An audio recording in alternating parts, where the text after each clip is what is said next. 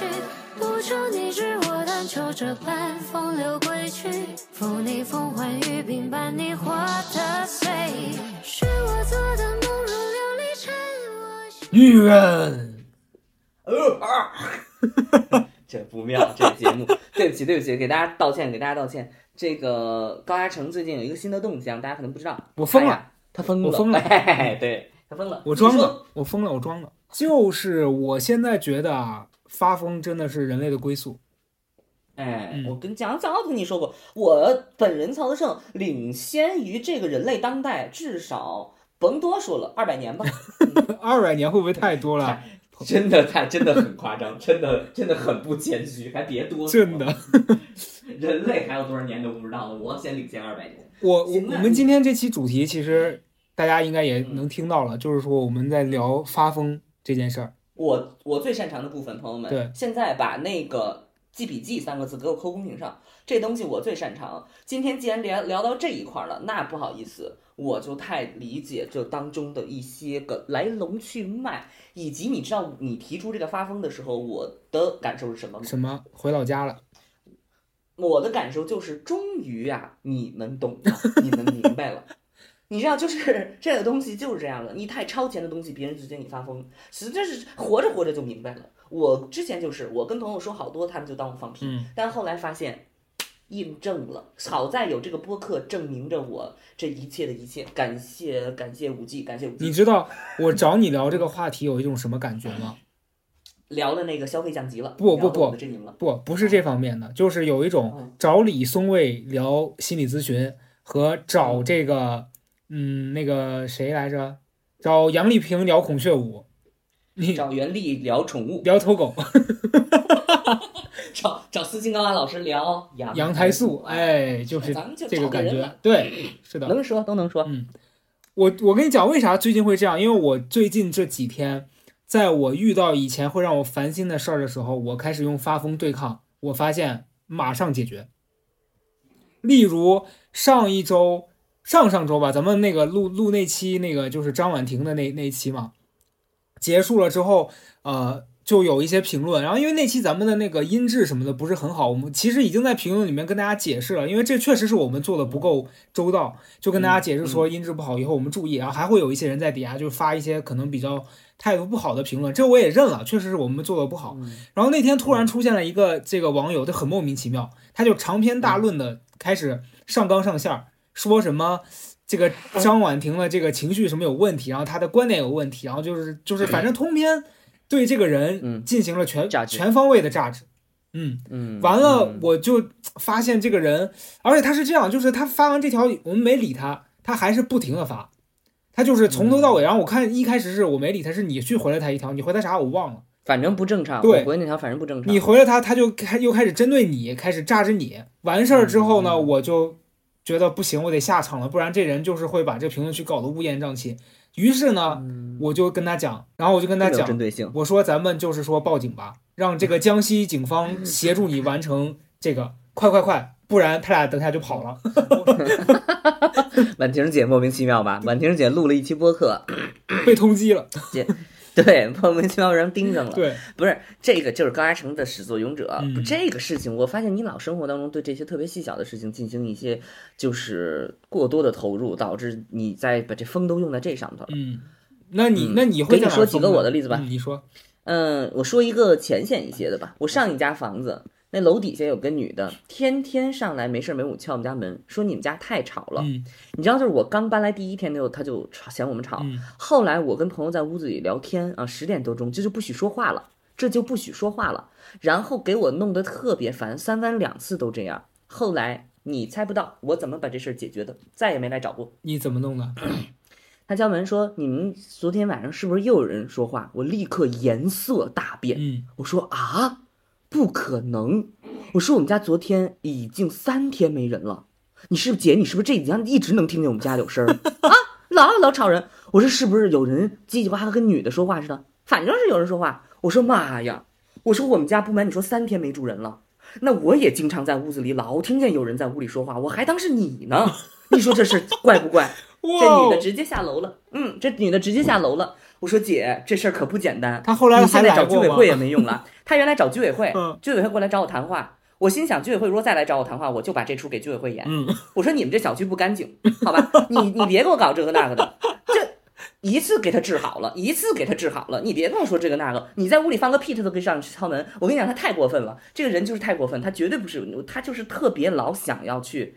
领导别人，这个人你知道吗？嗯他就占了理了，他就觉得其实我们家啥事儿也没有。这个人其实有一点精神衰弱，嗯可是他精神衰弱是他的问题，我管不了，我也不是他医师，没法给他开药，我只能说用另外一种方式，一次性让他自我反思到底是什么原因，就结束了，再也没有问题。你说你要是走正规渠道，你一会儿跟居委会聊吧，你一会儿跟他聊吧，你一会儿太麻烦了。对。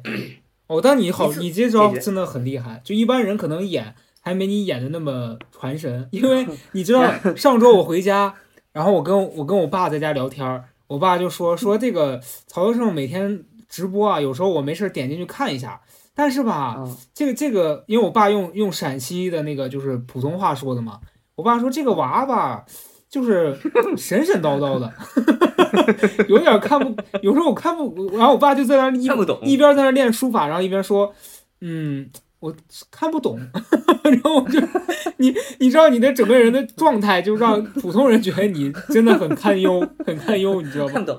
不是你，我觉得叔叔说的非常对。看不懂是什么呢？就是强调了一个人和人之间的这种，总有一些地方你无法去控制。嗯就像你说的，你控制不了，你理解不了。我所以我觉得发疯在生活当中是一个非常高效的交流方式。嗯为什么交流？高效交流。什么事儿我跟我的楼下那位姐们儿，嗯，我跟我楼下那个姐们儿，你说你沟通半天，你也已经小，你知道我小心翼翼的把整个屋子都踢都铺了地板，都铺了地毛毯，嗯地毯，我买了三乘四米的大地毯，我花了三百多块钱铺了地毯，专门为她。然后我所有的鞋全都扔比扔一边儿，我光着脚在地毯上走。然后我所有走地毯地板的地方，我都换毛拖。大夏天我还要怎么样？我已经没有办法再做了。你还找我，我只能说我没办法。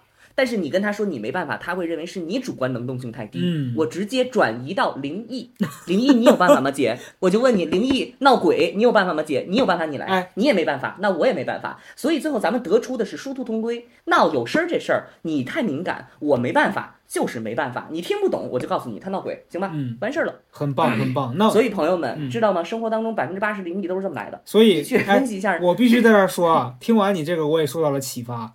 我在这儿建议这个曹德胜楼楼上还是楼下这个姐，那个姐已经走了，哦那个不是我已经离开她了。哦，我现在楼下，我为了解决这个问题，我楼下是个十晚上十点钟就下班的超市，我楼上是我舍友，哦，他随便闹，我不 我刚才想说，如果你要他要是还在你楼下听，他刚好听见咱咱这播客，我给他出一招让他治你，就是咱这啊有一期有一个嘉宾叫牛牛，他专门搞这出。下次曹德胜再说他家有这个灵异现象，你就找人到他家跳去。你真有毒，你真有毒！我就跟那个白素贞见了那个法海一样，我赶紧我就找那缝儿钻进去了。然后不是这个事儿结束结束，你说这个事儿是不是这样？嗯，他在楼底下，他搞这么，我跟你讲，真的不是我夸张。晚上八点钟，这大姐家里边儿没有任何的声音了，就嗯晚上八点钟，她一个人坐在沙发上不看电视，嗯，待着。妈呀！我进去，他说你听听我们家？肯定能听见。我一进他们家，他们家好像跟我们家有时差一样，他晚上八点钟比我们家夜里两点还安静，天，太安。静了。这你说这个是谁的问题？可是你，你可能跟小区说，是因为他太安静了吗？你没有办法，这就太复杂了，这些沟通都太复杂了，对吧？对你不如直接就是发疯，你直接就是这样。哎呦，我这例子可多了哎。呦，坐公交车，还有一还有一个可能性，你有没有想到？说不定呀，这小区嗯根本就没这个大姐，你放屁！这大姐天天的，就是搬家的时候，只有你。能看得见这个大姐，就是你你打开门，在别的邻居的视角里面就看见你跟空气在那说话，其实根本没这个大姐。那要那要是那就是好了，那这居委会就不用天天敲我门了，说你大姐又找我们了。后来发现 你那儿根本也没有居委会，你呀就住在东坝的一个森林里。你 纯你呀，纯真放屁！你这种发疯就是无效发疯。本接着我反弹对。不起，我反弹我反弹继续，你继续。然后还有很多，你再比如说坐公交车，嗯，你就发现你坐车下车没人搭理你，对吧？态度特别不好，那人都堵着门口。你说大哥，我是下车，您下车吗？姐，您下车吗？滋儿吧，给你滋儿吧，他不理你，嗯翻白眼儿。嗯这人现在就是这样，所以我后来发现怎么着呢？您下车吗？哎，不理我，行，我说我好像，嗯，呃没事儿，我说您，呃，马上这道子给我让开了，我说我对不起，宿醉，宿醉，宿醉，没有就没事，行，没事儿，没事儿，昨天吃的还行，你吐出来也不会太脏，嗯，哎，就下来了，我就下来了。你生活当中很多问题都 得这么去解释，你就发现效率特别的高。嗯朋友们，笔记都记起来。对，第一招装神弄鬼，第二招装吐，嗯，装喝醉。我跟你讲，开头我讲那个故事啊，虽然说跟你这个现实当中比它力度差一点，但是我为啥会选择这么做呢？就是因为啊，我以前是试图去跟那些人讲道理，但后来我发现根本没有必要。是的，对吧？就你看我早年间做这个公众号，然后或者不管任何在网上发表评论的时候，总有一些人出来跟你杠。然后那个阶嗯段我就不懂，我老觉得说你通过跟他讲清楚你的思路，他是能理解你的。后来我发现根本就不行啊，嗯，这就跟啥呢？就跟那袁丽要去偷狗和她男朋友想把狗留住，根本就是两个立场。你你说谁的动机？OK 吗？我我觉得袁老师不会来告我们吧？呃，应该不会吧？那如果告了，我就先先道歉。就我我意思就是说，反正两个人都有自己的立场，那你们俩其实是没必要非得要让对方理解你是啥意思，你俩就在各自的范围里面活好就行了。那你在生活里面，你像就是这种，你说人家敲到你家门来了，那这种真的是我不可能因为你神经衰弱，我就一点声音都不发出吧，对吧？哎，我前面态度都特别好，我是真的没有办法了，嗯，我真的没有办法，因为他找过我四回。对，我觉得这个太可怕了。一个一两个月找一两个月找四回，什么概念？嗯我统共这个家我一星期住三天，他找我四回，他光找的我就找我四回，相当于他天天来，嗯，那不行啊，那不行啊！我后来我就说姐，要不然你跟我们住这屋吧，那受不了呀，那咱们这受不了呀哎。我跟你讲，被敲门这件事儿，我以前也经历过，但是我这完全跟你那是个反过来的。就是当时还在疫情的时候，然后有一有一段时间我不在家跳那个刘畊宏嘛，然后你也知道，跳完之后那那很过分楼板就咚 咚咚咚咚的。然后有一天楼楼下就有个那个邻居就直接来我家敲门了，说你家是不是在那跳跳操呢？我说啊对，嗯但因为那段时间不是害怕传染嘛，就不敢给他开门，我就在门里头，连门门都没开，我就说啊，嗯以后不跳了，不好意思。然后嗯，我当下还会觉得有点不好意思，因为人家因为这种事儿来找你，然后你还用一个这个搞得好像是你你比较没礼貌。但后来，那个邻居，我第二次跟他聊到这个事儿，我就跟他提，我说上次不好意思啊，然后人家就说、哎、没关系，能理解。然后你像这种沟通，就是大家就是正常人，能对到一条线儿上。对啊你，你像你这个大姐，我确实觉得你不装鬼，嗯，也没别的办法。没法，对没法交流，你知道吗？没法交流，所以呢，发疯是一种高效的交流办法，这是我的第一个观点。嗯，就是有些事情你已经看到它的尽头了，你不如就发疯。，对，有的时候我在那个微博上看到一些人就是歇斯底里，这个发疯啊什么之类的，我特别理解。对，就是因为你没有其他的办法了，你现在最重要的办法就是表明你的观点，而在世俗的角度上，你表明观点，他不接受，他会认为是你没努力，我老子直接疯了，你你你自己看着办吧。我跟你讲，你这件事儿的这个为啥推荐在这种情况下发疯啊？因为你的核心目的是让他别再来找你了，而不是让他理解你，你懂吧？就好多人可能那一个瞬间会会被这个事儿给弄懵了，觉得说啊，那我就是没吵，我得让他理解我没吵。这根本不是你吵不吵的问题，而是你吵不吵这个人都他神经衰弱，对他要解决他的问题。对，对，发疯在这种极端情况下是一种自我保护，没错，嗯，就像昏迷一样，朋友们，嗯你觉得昏迷坏吗？不坏。比如说你那腿裤衩让那个门给眼折了，你这个时候 这例子真太突然了，这例子真太突然。那腿突然折了，那人就会昏迷。那他昏迷，那你说他为什么好好的昏迷呢？那昏迷多危险呀！他要不晕过去就疼死了，就是这样的，就是这么一个道理。我把这个事儿想得太明白了，嗯太道太道理了。嗯，然后就是减少内耗，对嗯，减少内耗。没错。你看高阿成经常就是这样，哎，高阿成原来不发疯吧，我原来，呃，我原来都是就是比较认真，熟人范围里发疯，哦，后来比较认真。后来当时就有朋友说说你咋不把你这套拿出去对付那些外面让你生气的人呢？然后那个哎，你说嘿，真是个思路。对那个不是那个时候我都没听进去，我当时觉得哎呦怎么能行呢？我现在就是有一种管他呢，老子疯了，活开了，老子疯了啊，都别管我。活开了，活开了。嗯我还有，我想想，我还有什么？你那个还有什么？你那跟司机说你要回家那个也很疯，吐那个我觉得那个强度太大了，朋友们，我觉得那个强度太大，我觉得这个不推荐大家，有可能直接给你拉到六院去，对直接给你拉六院去。这个，我觉得已经已经不是发疯了，这个确实是已经行为艺术，已经疯到有一点儿该电击了，你知道吧？那有一次开打车打出租车，哎呀，司机慢慢悠悠的，我说司机咱们得快一点，嗯，还不搭理我，他还慢慢悠悠的，他明明还没超速我，他慢慢悠悠，我说司机咱得快点，还不理我，我就直接说了，我说师傅咱得快点了，妈妈生孩子了，双胞胎，一对小耗子，您得快点。师傅就是先看了我一眼，然后我就是若无其事，我觉得就是我不是说特别的紧张那种，然后他就以为自己听错了，然后看了我一眼。立刻就严肃了起来，抓紧了时间，你知道吗？就是这这种就是强度太大了。你当时这个我不推荐。你当时不害怕他直接把把你拉到六院去吗？我觉得司，我现在回想起来，司机师傅就算是当场给我两刀，都算是正当防卫。真的我真觉得，哎，你当下说这个话的时候，你完全是，我觉得对于你来说，这个风度啊，就我们如果日常了解你，感觉应该是属于我大大概一到五分，你这应该只是个三点五分吧，因为你你别你别你别，你你在我们之间这样，但你对于一个陌生人来说，一到五分，你这已经到了五五点五点一了，关键，我那种语气就好说，云淡风轻对，对，师傅您快点，我上班打卡快迟到对了，我生两个小耗子儿，您快点儿。这这是最可怕的，你知道吧？你这就跟 那精神病院的那那那人跟人家说说，哎呦，有有人在那个我爸我妈在我牙齿里面装了监听器了，你这是一一一样的强度。真太过分了，但是嗯，还相对来说能解决一些问题吧。而且我觉得更多的时候是一种情绪疏导，嗯当然仅限于我啊。然后说一些就是正常正常的一些，嗯，就所谓的这什么发疯文学，你知道吗？前一段时间有这发疯文学，嗯你知道吗？嗯我觉得那东西都是我特别特别特别早以前搞的东西。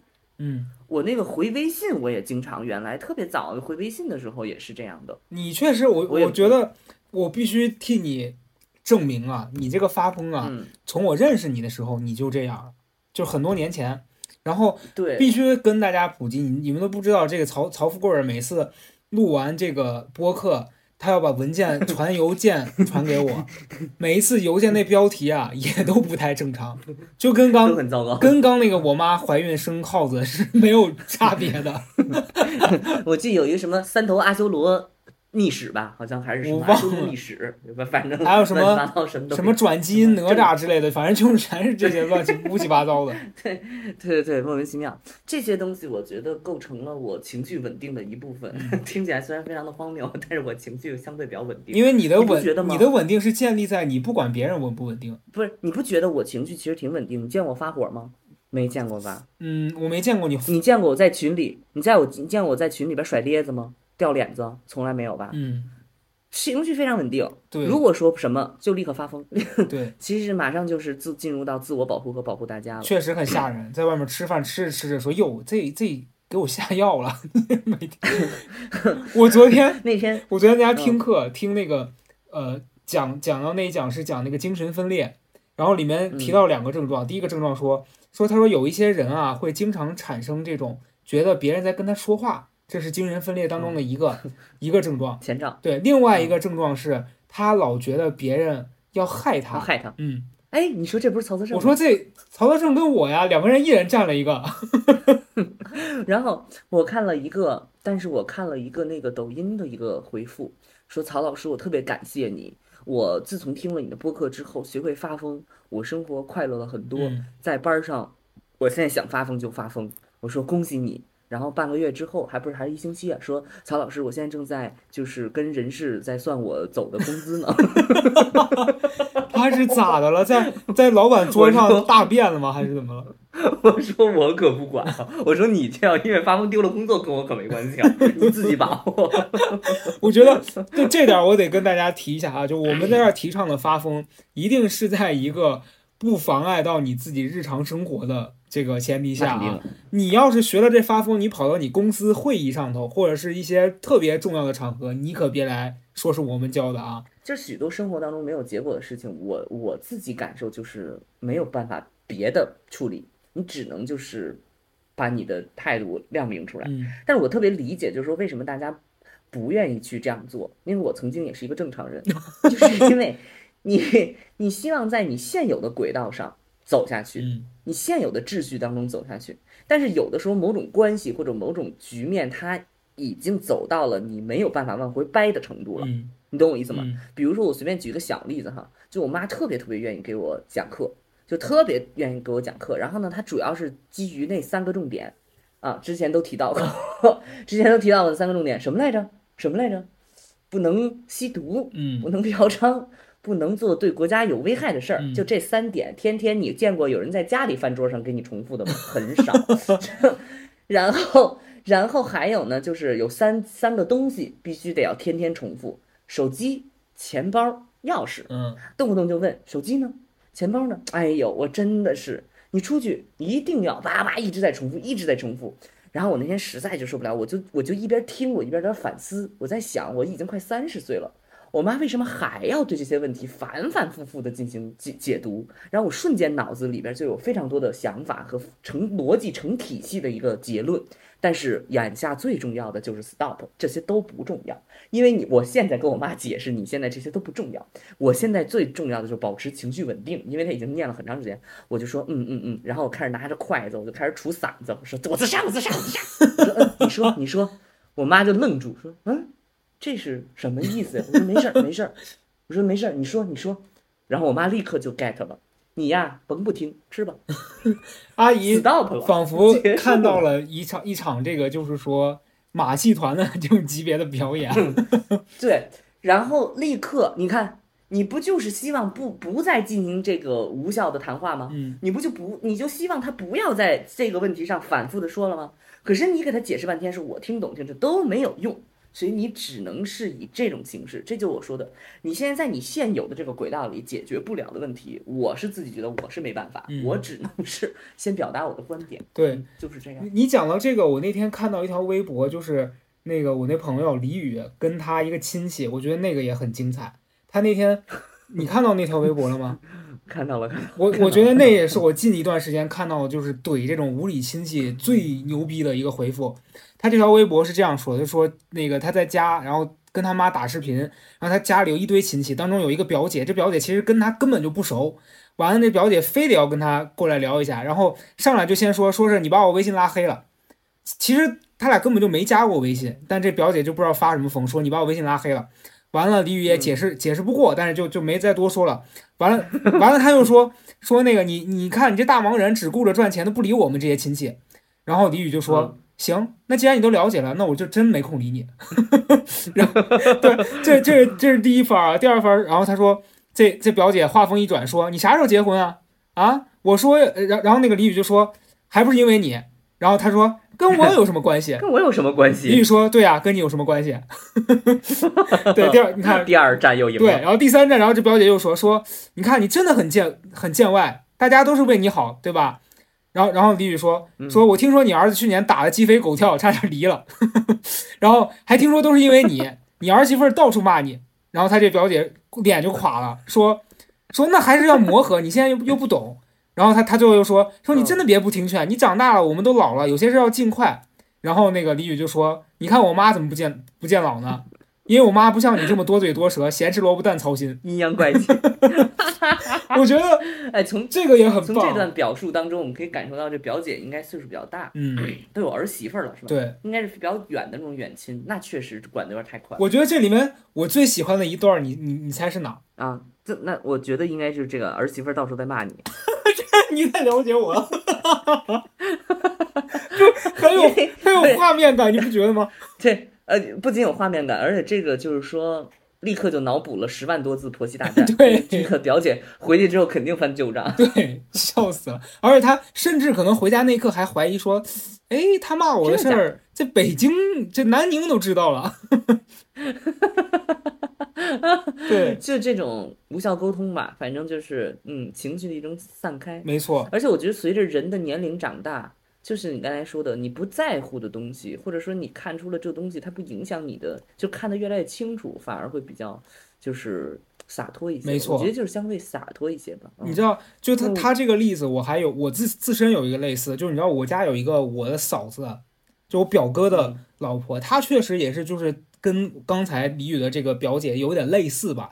她就是反正挺没分寸感的这个人，经常会对我有一些建议，然后或者是她就是在我发朋友圈的时候，有时候我会把我家人分组，就有一些我觉得工作信息就不想让他们看的，我就我就我会分组。然后偶尔就不分的时候，她经常会跳出来，然后在底下就就评论一些让人很烦的。你比如说我我之前去看李宇演出，她就会突然在底下留一个说。哟，这你女朋友吧？就是完全八竿子打不着，你也不知道他哪来的这个灵感，就非说人家是你女朋友啊。完完了，你你解释说不是，他说哎呦，你看你还害羞，就是这种。然后后来，我我有一天我也就彻底被他逼疯了。有一次我发了一个好像是干啥我忘了，反正我那天穿的很正常，结果他就不知道为啥就就非说我我是拍戏去了啊，他就说哟，现在混娱娱乐圈，你你看你看这你这拍啥戏去了？我直接跟他说：“我说拍那个那个轻功戏啊，明年播 S 级项目，爱奇艺见吧。”嗯，然后完他说啥呀？他就说什么哇，好棒，什么期待。然后上周我回家，他就问我：“你那戏啥时候播？” 你说啥呀？我说我说啊，快了，等着吧。你这个就就弱了，但是我就不想再跟他继续纠缠。嗯，如果是你这个时候，你你怎么说？耶，我就要剪轻功戏了。明年 S 级的大项目非常重要，到时候那个央视都得播。哦，太期待了！你见面说，你那戏啥时候播呀？什么戏啊？那你说那轻功戏，嗨，蒙你呢，没根本那没那事儿，直接 一个一个 kill，就这这对方肯定会 shock 一下啊，不是这么回事儿。我说说啥你都信，嗯，然后就这样，然后。我我上次也是啊，上次吃饭也是，但是我觉得亲戚都是好意，可是我还是那句话，嗯，就是我们在现有的体系里你沟通不清楚。大舅大舅问啊，你看大舅来了，大舅大家又又想听了，大舅有什么事儿啊？嗯，大舅问，突然啊，全家人在这个吃饭，一桌子一大桌子人，突然我就知道，我跟大家讲，我跟大家讲，就现在这个人口结构。仍然对咱们这一代非常不利，因为大家在刚夹两口筷子、刚吃上两口的时候，他就闲了，他闲了找话题，找话题一般从这个桌上最小的。你发现咱们现在活到三十了，往往还是这桌上最小的，因为大家都不生，倒了血没了。然后呢，然后这大舅又突然瞄到我了，哎，搞对象了没有啊？我。接的非常快，我已经感受到所有的亲戚目光集中在我身上，说搞对象没有？我说嗨，都离了两回了，您不知道吧？全场哗然，全场哗然。我妈，我妈吓得直接跑到另外一桌，我妈也既不想解释也不想，我妈直接跑另一桌。然后我的二姨特别懂我，二姨真的就是我的灵魂的这个这灵魂的这个同同频的一个一个人。二姨是不是偷偷听高慧呢？真的？有可能，有可能，你知道二姨说那话完全就是我脑子里接下来说的台词。我说早就离两回了。我说那个，然后说，然后大舅还不依不饶，说离了两回就不再找了吗？我说找了，了。然后二姨说，大家这个时候就更愕然了。二姨立刻把话接进去，我知道伊丽莎白。他跟那伊丽莎白本来想要去英国皇室，我说太对了，我说太对了，全家都疯了，全家都疯了，全家全家愕然，我大舅完全的接不上口，我二我说二姨你太知道我了，我说你怎么知道我要说什么？我二姨说懂懂，你一直想那当那英国贵族嘛，我说对呀，我说伊丽莎白走我前头了，妈呀！这块这篇就翻过去，我大舅一看，不仅这个小的疯了，他那二妹妹也不正常。我跟你说，哎，一讲到这儿，我突然想起来了，你知道，前段时间我回家也发生了一件事儿，就是你家这现在是催婚，我家同样情况，但我家人更夸张，我家人现在直接还没婚呢，先催孩子了，你知道吧？就我往那我往那一坐，我姑开始说说你这还不结婚，还不生孩子，你这你这以后年纪大了，你你没精力带，你知道吧？开始催，然后完完了跟我跟我说。就他就一开始催，催完我之后发现我无动于衷，他催不动，他就开始跟我嫂子说说你你说说他呗，你现在有孩子，你说说他，赶紧让他就是呃有这个意识呗，对吧？然后我嫂子就开始准备攻击我了，我说你等一下，他说咋了？我说我我说是是这样子的，你现在逼我生，我生了养不起，可能我还就是花很多钱，对吧？我现在也没多少钱，就那点就那么点钱，但是如果我不生，我死了，这钱全是你孩子的。然后我嫂子就我嫂子就说行。那你咱签个合约吧，你以后你死了钱都是我儿子的。你嫂子是疯的厉害，你嫂子确实我也没想到疯了。他接这个话，然后我也就是下不来台。然后这时候我姑就看着我嫂子说：“你要不生个三胎吧？” 你知道就是，就就是有一种进攻我没办法，然后他就开始跟那个已经都生了俩了，然后说你生个三胎吧，你看全家人确实是疯的厉害。哎哎，我我知道还有一个那个三姨问过，嗯，说啊，现在不结婚，现在这年轻人不找对象，打算什么时候要孩子呀？我一听这话茬儿又来了，我根本我就不解释，你说说什么你都没用，我直接说，我说您现在不知道吧？什么呀？不是现在幼儿园好多小孩儿是假人儿，又开始机器人儿。环球啊环球影城都是 AI，我我三姨说啊，就是你知道他会，他不会反驳你，他会啊。我说我说你不知道吧？我说你你看你不关注新闻，现在好多 AI 知不知道啊？那由于那人人数变少，现在好些那小孩儿不能碰水，一喝水滋儿咋冒那电火花，他假人。我说你要是现在生小孩儿，你就跟那假人做朋友了。我然后我三姨说净胡说八道。我这个时候我发现我每一次在家里发疯，都好像都能找到 partner。我妈就特别严肃和认真说：“是真的，是真的。我”也不知道，我也不知道我妈是什么时候走上这条路的。可能是我妈也非常不想解释她儿子为什么这等等的之类的问题，所以我妈见事顺水推舟，真的真的，三姐你看看新闻，真的。我三姨，我三姨也不知道什么情况，就啊，结果我我我想到的下一个画面是你三姨回去正常的那个日常生活里面了，然后别的邻居都在那聊说，哟这孩子学习有什么问题？你三姨问人家说，你知道吗？那那那小孩都是假人，假的。再看三姨去六院了，对，再去看三姨去六院看三姨去。对，然后就是那 那开车送你那师傅给你三姨送去了，然后人家说他们家人都不正常，对，反正反正就是诸如此类吧。反正我后来我发现，其实我比较发疯比较多的话，如果是场景上来讲的话，好像跟家里人会比较，就就是，而且不是跟父母啦，我其实觉得是跟一些亲戚比较多的，嗯而且不是一对一的，往往是一种社交场景上的，就是这一家的人都坐在一起，然后非要把一个问题就是让你解决，我真没办法，就是为了不社死，为了不掉脸子，为了把这个继续下去，我只能发疯。得到的最高评价就是我曾经是在播客里说过的，我那亲戚说呱啦呱啦一直在那说，我说小孩儿假的，地球儿那个地球炸了，然后那个亲戚说，哎呦。现在这大学生说什么这挺热闹，咱也听不懂啊，就还投来了赞赏的目光，哎，告诉说听不懂，我听不懂就对了，根本就根本就没打算回回应，没办法。嗯，所以我真觉得，其实像这种场景，你比如说你跟家里头人，到最后也不会影响什么实质。你比如说他们催你结婚，催你生小孩儿，你你不生他们也没办法。但是我觉得有一个场景是我现在现阶段，我觉得有时候我没办法，就比如说工作，不准，比如说工作，嗯，你像我昨天的情况就是，我其实这件事对我伤害和影响没有很大，但我觉得对我当时合作那个同事他会很烦，就客户，嗯，你知道，像我们这种嗯。就是跟客户合作，你经常会遇到一些不可控因素。就客户嗯。今天上午拍一个板，下午他突然又反悔了。昨天我们嗯。那个本来原计划当天要出去拍摄，然后人家那同事早上一大早七点就已经去现场布置，又又下摄像机又干嘛的，然后到十一点多让我我该出门的时候，我同事突然给我发说你别来了，说客户说今天取消了。嗯，你你懂吧？就是像这种情况，他没办法发疯，你知道吧？就是你你你嗯你，比如说好多人可能在公司上班，他会面对一些领导的要求，朝令夕改的，他可能也会很痛苦。这种情况，你你如果是你，你会怎么处理啊？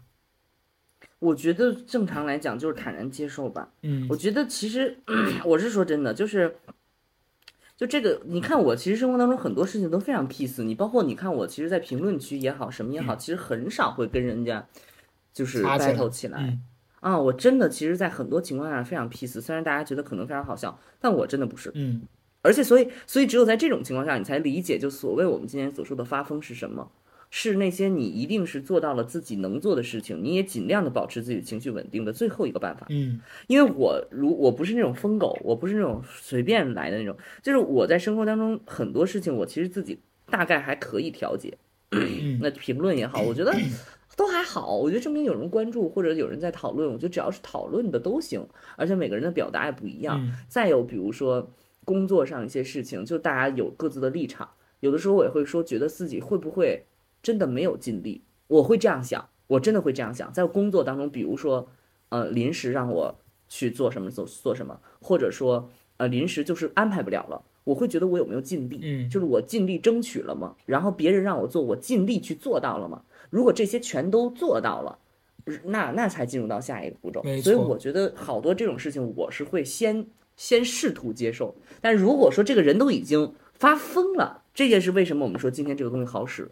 这都你都已经发疯了，而且你也我不知道你有没有那心得，你不到忍无可忍的时候，你那发疯是效率很低的。对因为人家看得出来你是在，人家看得出来你是在演，看得出来你是在什么。我是真的没有办法。我在工作当中，你像前面这种，就是我可能我发疯也改变不了什么的时候，我就也就算了，就接受了。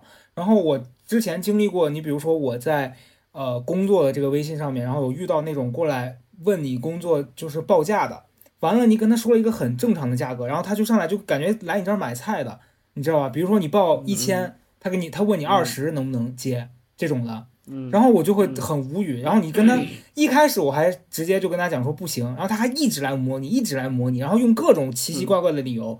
然后有一次有一个工作就是我其实不想接那个工作，所以我就报了一个 偏高的价格，然后他上来就一直磨，一直磨。后来我就跟他讲了，我说这个我真接不了。完了之后嗯，他开始给我打这个苦情牌，他说嗯你看一下吧，我们这个是慈善项目啊，你做这个是行善行善积德的，真的很过分，拿这个压我，你知道吧？道德绑架，我的妈呀！我直接被气炸了。我跟他说，我说是慈善项目是吧？我说我不需要行善积德，我是坏逼。然后对方哑口无言，对方 我看到了再也没说话我来作证，高嘉诚就是这么回的。高嘉诚真的很过分，高嘉诚就这么回的。你也不怕人家截图，然后说，然后说什么什么劣迹艺人，自称坏逼。哎，我今天也在这个也比较关注，大家说会有人在呃微博里边自己写话，然后担心别人看到。你有看到这些讨论吗？就是说大家会在。某一个时段把自己想的，或者是平常生活当中没有办法表达的，发在微博上，嗯，然后写很多很多的这种所谓的情绪疏导啊、风言风语什么之类的。我其你看到这个讨论了吗？你没看到吧？我没看到这个讨论，但我见过有人这样。对，就是有的时候微博我觉得特别有意思，你点开来之后，你会发现里面有很多的那个号，嗯，就是一个自说自话，也没人关注，也没人点赞，也没人回复，他就自己自说自话。是的，我原来有一个朋友就是这样，就是天天在那个上面全是负能量，满满的负能量。他那个号真的不能被人发现，前骂领导，后骂家里，然后再最后骂那个男朋友，骂的一无是处。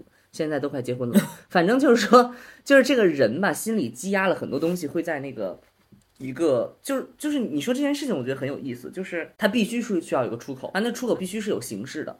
你说就这个微博也好，或者是什么样，早年 QQ 空间也好，你不希望别人看，你也不希望别人因为看到你而改变对你的态度，那其实就是写日记。嗯，无论怎么着，你都需要有一个出口去表达，而且这个出口它并不是为了别人能够干涉到你本来想要做什么事情的，你必须要有一个。所以我觉得还又有意思，我又觉得有一点无奈，嗯，就是到今天仍然会有非常多的人生活当中有很难去表达的事情，而且其实是非常多的。然后他会有一种孤独哦，你知道，你知道我前两天认识了一个特别特别特别特别小的有有一点抑郁的一个朋友，嗯，然后他就跟我说了一些交流了一下，然后我就发现他非常非常的早熟，他十七岁，但他对于他们家那个环境还有他的生活的经历，就是他的理解是很成熟的，嗯就他大概可能跟咱们差不多吧，我觉得可能比咱们两年轻两三岁，但绝对比他那个年龄要要大，要要高。然后我就特别讶异，说你怎么会在这个年龄去抑郁？然后我后来跟他聊了之后，我就发现是因为他对于这些东西过早的敏感，嗯，然后没有办法，比身边的人没有办法理解他，然后他就会什么，然后后来就说到，他就经常在生活当中会以发疯的形式去情情绪疏导，然后我就我就发现，啊真的是，如果我是一个麻木的人，我就不会这样做，就是你你爱干什么干什么，我接受，然后你爱干什么干什么，我没态度，然后我像咸鱼一样，你怎么翻我都行，我就不会发疯，所以我就那天在想。大家一直在说发疯发疯什么的，我觉得发疯其实就是你还是有态度，对你还是在你生活当中被掩盖了、压抑了一些想法，可能一时间找不到一个什么吧。我觉得是一种平衡，只要不给别人添麻烦，我觉得 it's OK，是的我，觉得都 OK。反正我说那几个例子没有给别人添麻烦啊，因为我已经在那个情况里边儿。对，我觉得你 你这点我很认同，是他会发疯，是因为他想通过这个方式来跟对方证明你的这一套已经给我压力了，但是我现在无法跟你沟通。就是你讲的，如果他是一个迟钝的人，他可能就不会嗯有这方面的感受，他也不会因为对方的反应让自己内耗。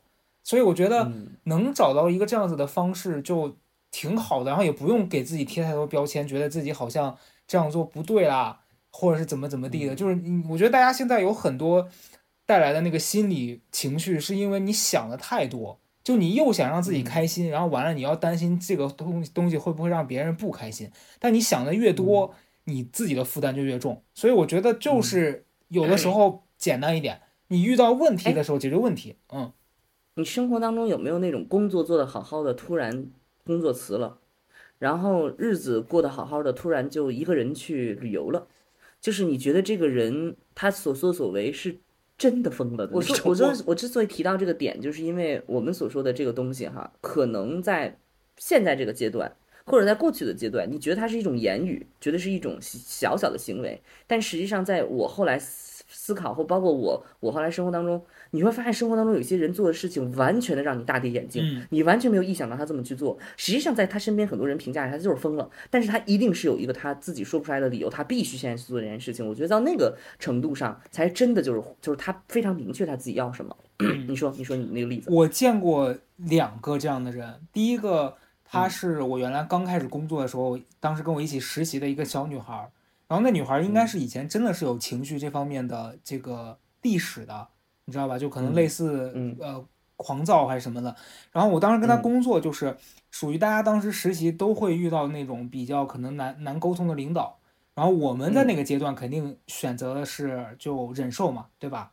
啊，然后他是一开始跟我们一起在抱怨，突然有一刻他就好像忍不了就爆发了，而他那个爆、哦。他那个爆发的点不是在对方让他生气的当下，而是可能嗯已经过去了。我们觉得可能一下午其他人都已经该干嘛干嘛了，他突然那个情绪就来了，然后他直接就就说、哦说我我要回家了，我不干了，我订了今天晚上回我今天我订了今天晚上回那个武汉的票，老家的机票，他对他当天，然后他立刻收拾东西，他走了，你知道吧？然后呢？我当时跟其他的实习生，我们几个我们站在那儿，就就是有一种啊，你你懂吧？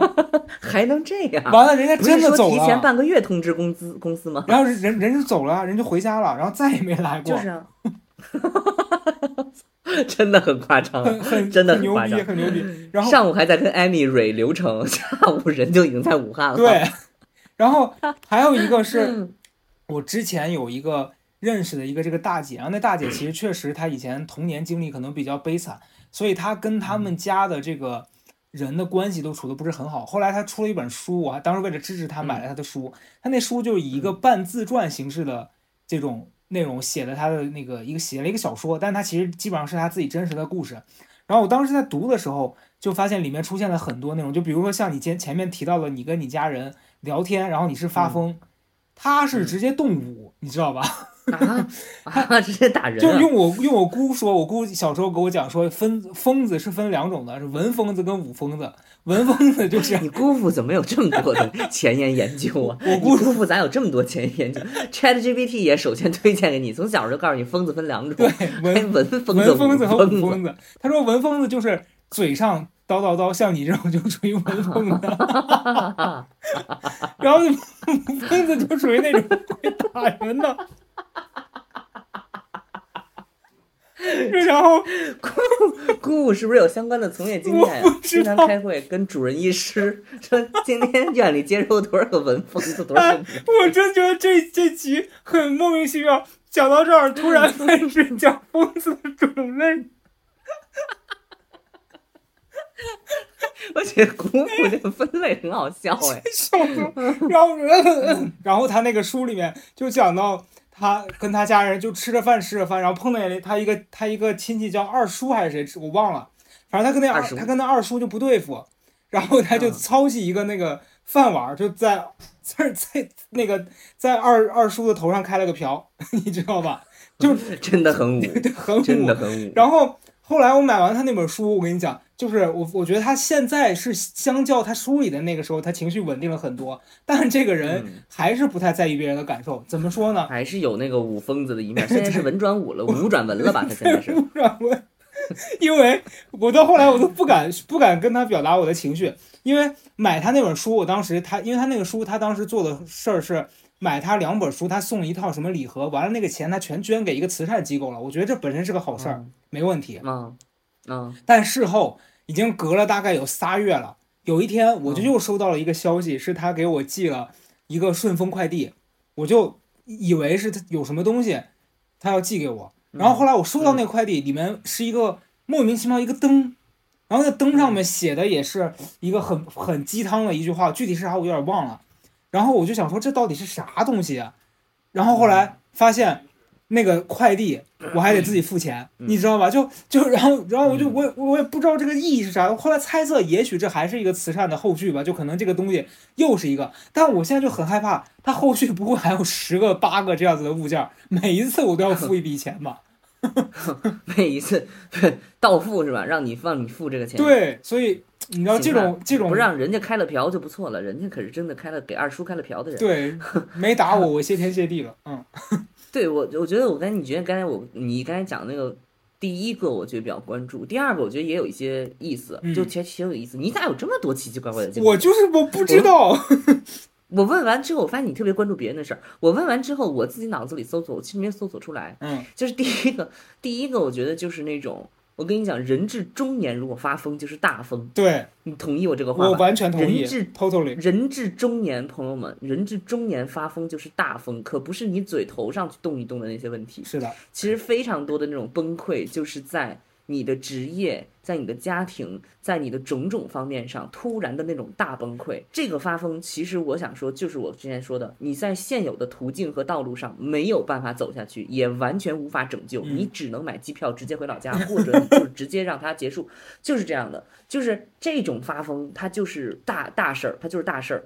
呃，我之所以就是说生活当中我经常适当的要释放一下，就是因为我不希望我生活当中出现大的变故。对，你懂吗？我非常自洽，朋友们，我特别不希望我生活当中出现大的变故，所以我时时刻刻得要保证自己没有过分的妥协。对，如果我过分的妥协，我在某一刻一定会崩溃。我太了解我自己了。对，然后又因为我对于小事儿不能接受，所以我没有遇到过大的崩溃。我给你举个例子，那会儿录节目，你知道经常有那种拉晚点儿嘛？因为另外一个艺人稿子没背熟，他整趴要全重录。嗯，然后又因为他的经纪人很强势，他必须得排在前边。我说现在已经是一点钟了，他现在还在录，我后边还得要在他后面补录一趴，我得到几点钟？然后就一直在跟我说，一直在跟我说，你知道他那边是录一会儿停一会儿，录一会儿停一会儿，中间应该是可以把我掐掐扎进去的时候？我我真的受不了，因为我特别了解自己，我熬不了大夜，我熬大夜的话，我我所有状态全不在，嗯我全不在，我比喝酒还还要上劲儿快，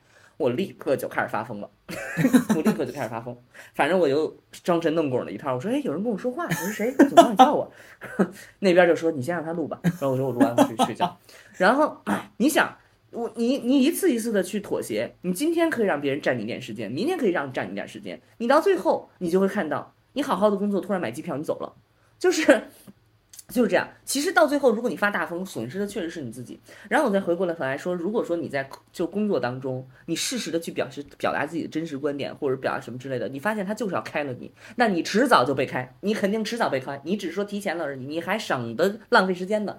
你不断的退缩，不断那什么，你最后还是还是那个结果，你最后吃一肚子气气，你不如赶紧直接扫找。然后你再说你刚才那个就是那个例子，就是那朋友，嗯就是突然走了武状元，武状元那位朋友。啊，武状元，嗯 武武峰那位朋友，我觉得他也算是找到自己的另外一个出路了吧，嗯就是写书嘛，嗯对吧？你看看都什么人写书啊？对不起，我就是我意思就是说，你必须得有点经历，你必须得有一点什么东西，你才能够 去那什么。我不知道他原来做什么，反正他最后活开了，我觉得也算是一种一种找到自己的归宿。生活当中其实没有什么特别大发疯的人，嗯，我听完曹德胜讲，我觉得他现在之所以能稳定啊，就是因为他嗯，坚持没有妥协。啊 因为他如果再 妥协下去啊，会呃，因为你有妥协，所以你没有更那啥了。因为如果你不妥协的话，你你知道你会怎么样吗？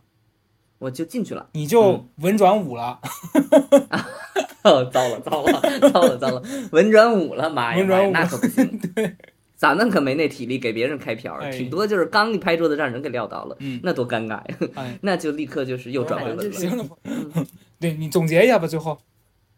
你你是你，我总结我总结一下，就是说，朋友们一定要在平常生活当中控制好自己的情绪，千万不要给别人带来负能量。咱们这一期的节目呢，是一个非常正能量的啊，大家引以为戒。我们刚才说的所有例子，大家都不要做。嗯，突然突然就是你得出了一个完全相反的结论，就是建议大家还是尽可能保持情绪稳定吧忍着。尽可能你忍着憋着啊，尽可能忍着憋着。你不忍着谁忍着呀？你不憋着谁憋着呀？你以为你是谁呀？对不对？好了，那么 完全的激激将法，这个话说完了之后，更多的人，更多的人得发疯。你说完之后都得文转我。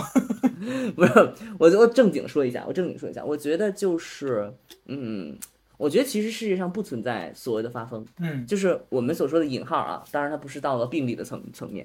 我觉得所谓今天年轻的朋友们所说的发疯，它就像强姐八十年代要搞迪斯科一样，它只是一种变化，就是你不再想要对一个所谓墨守成规的或者所谓既定的无理由的去这个跟从。就是你一定有自己的理由，嗯，你无论是你自己想要的、不想要的，你想要去改变的，你肯定是有自己的理由的。我觉得适当的去表达自己的理由，对于你个人来说有很有意义。嗯，就是对于很不然的话，别人根本不知道你在想什么，对不对？嗯，你等了一下午，你突然回老家了，谁知道你怎么想的呀？那你就 没有必要了，那你就还是得要实时的 表达一下对。咱们这个播客果然是一个情绪疏导类的，连发疯都是这样。所以顺着你那句话说，憋了一下午回家了，没有人知道你为啥会生气。你要在回家之前干嘛？把领导脑袋碎了。哎呦 哎呦对不起，对不起，听听吧我说的。听听听听听吧，听听听吧，听听听。我觉得你那道歉是非常重要的，嗯，因为没有人会在播客里边说你把领导脑瓢开了的这种话，真的很过分。就是朋友们一定要适度啊，一定要适度。我觉得大家也知道我在胡说八道吧。没有基于你是一个说到做到的人，那好吧，那我们 期待吧静等，咱们真的很过分。什么东西啊张楠？说的话全当全当放屁，张楠说的话全当放屁。想得快要疯了，给个办法把大脑放空了。我的心里频道被你